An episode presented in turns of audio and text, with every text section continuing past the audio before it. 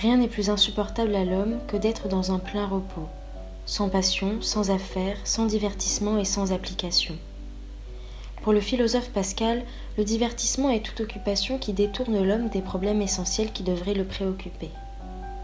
Et cette histoire de divertissement m'a fait penser au livre Le roi sans divertissement de Jean Giono. Il raconte l'histoire de ce village haut perché sur ces plateaux de Provence, où la rudesse fait loi, laissant un paysage désolé pris dans une déclinaison infinie de gris, de blanc et de noir. Dans ce décor imperturbable, les quelques villageois faisant fi dans leur maison de pierre sèche s'abandonnent à une folie sociale, tués pour rester vivants, laissant entrevoir sur un sol résolument blanc quelques gouttes de sang venir entacher leur ennui mortel. Mais alors, que faire contre l'ennui sans se laisser aller à la morbidité et au crime? Comment faire face à ce vide?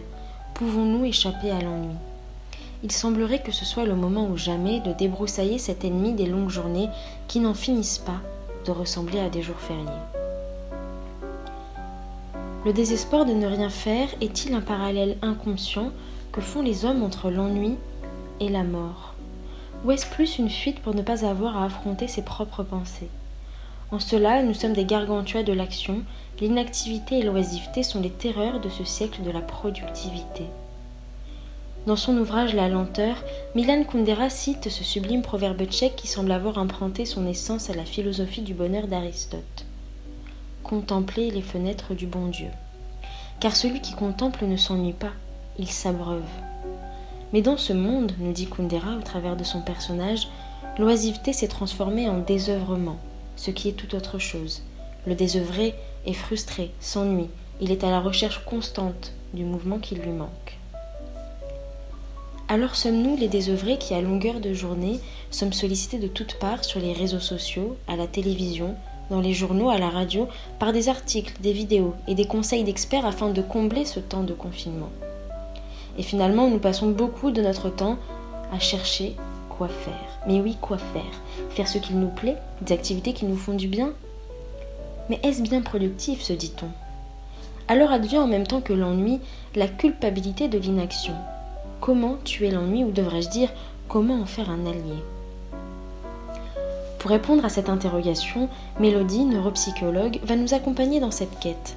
Après en avoir discuté ensemble, il nous semblait important de remettre en question cette notion particulière et taboue en Occident de voir le temps passer et l'accepter. D'un œil avisé et d'une voix acidulée, c'est l'heure des tips psycho. Dans la société actuelle de la productivité, de la frénésie, de la rentabilité qui nous incite à en faire toujours davantage, l'ennui en fait, il n'a pas bonne presse. L'association mentale qui va en résulter, c'est vraiment que l'ennui va devenir antonyme de l'action. C'est-à-dire que l'ennui commence à devenir égal à ne rien faire. Et on ne nous a pas appris à ne rien faire. Ça fait même peur. La tétanie de ce que l'on ne connaît pas. Le néant, la mort, le rien. Cette incertitude un peu palpable qui nous pousse à s'activer dans l'hyperactivité, quitte à retourner dans cette zone de confort rassurante, même si celle-ci, elle est plus vraiment douce, agréable ou enrichissante depuis des années.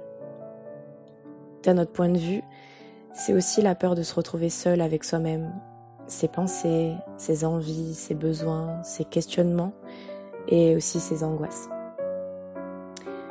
Il existe également une signification personnelle à ne rien faire. Être inutile. C'est une sorte de sentiment d'impuissance, un sentiment d'échec qui aboutit à une vision de soi-même négative. On a besoin de se sentir exister et il y a là la nécessité de voir un résultat. Sauf qu'à travers les lunettes de la société actuelle, l'ennui, il semble en apporter aucun de résultat. L'émotion principale, mais non pas unique, qui s'active ici, c'est euh, donc le mécanisme de la peur. Il y a des milliers d'années, la peur était nécessaire à la survie.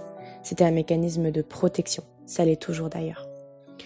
La peur, elle nous permet de mettre en marche notre alarme interne à travers la réaction de notre corps dans un premier temps.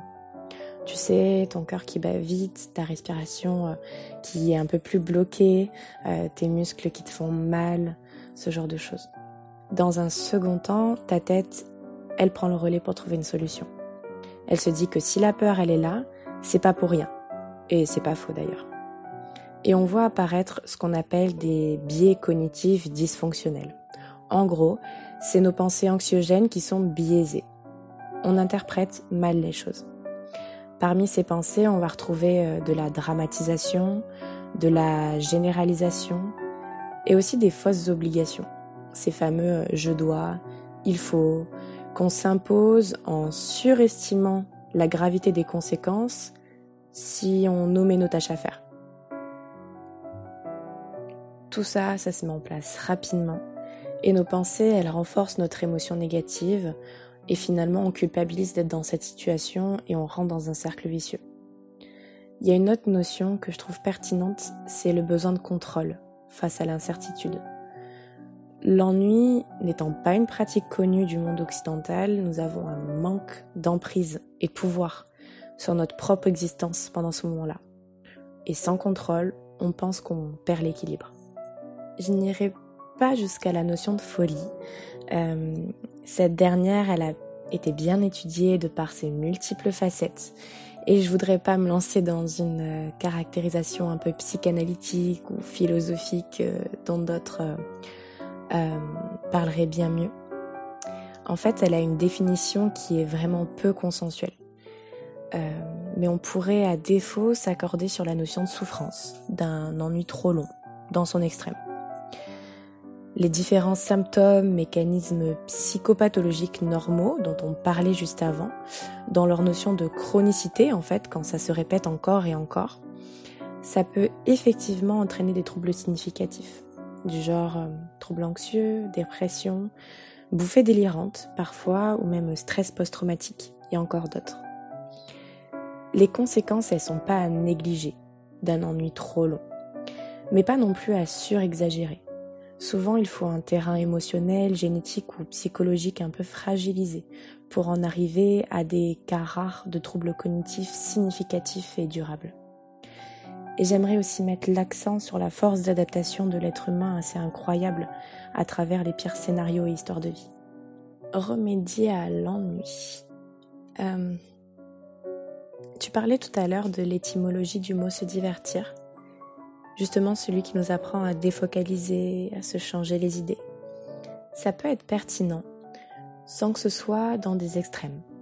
D'un côté, on aurait le burn-out, et de l'autre, euh, le rien naviguant entre illusion et dépression, passion et addiction.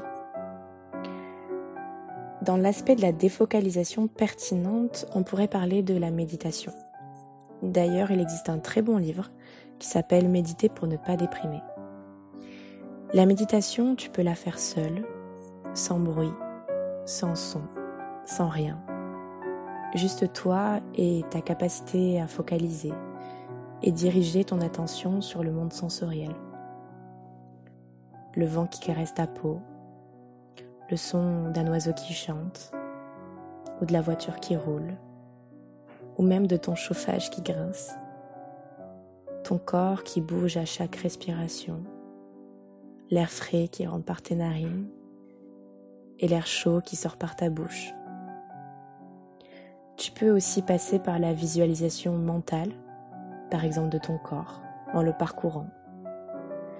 Ou sinon, allume Internet, écoute des podcasts, des vidéos YouTube d'ASMR par exemple, de méditation guidée ou même de relaxation. Mais c'est pas toujours facile.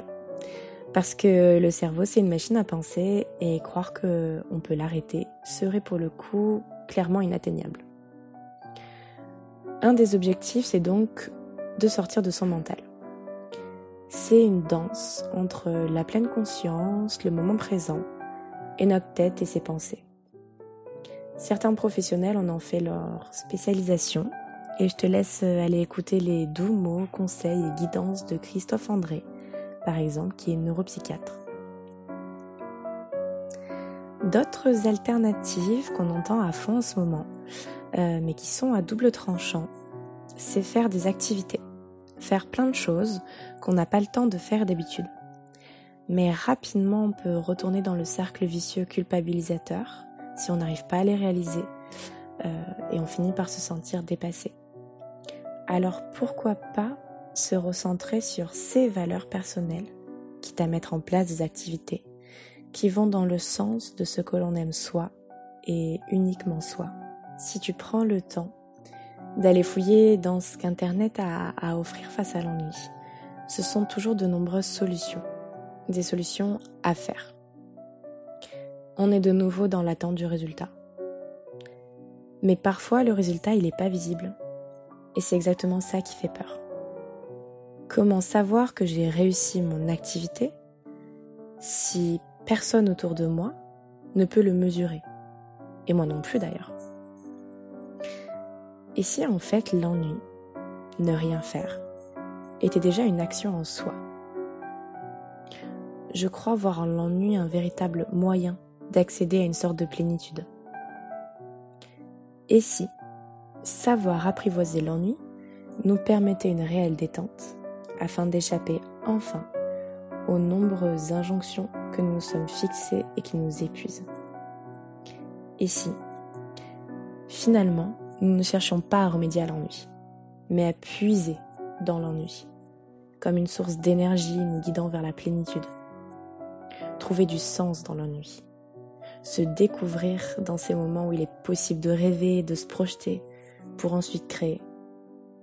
Et si au lieu de remplir le vide, nous laissions venir ce qui a envie d'émerger. L'opportunité, elle s'inscrit dans l'ennui.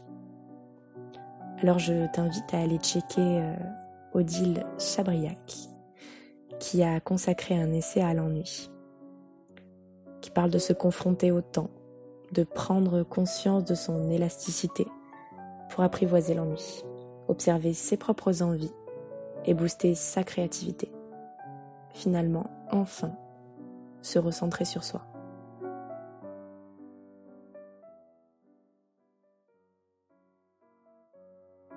Ennemi de notre enfance, l'ennui se veut à présent devenir notre ami, un allié précieux en ces jours hasardeux où le rien faire semble plus que jamais nécessaire.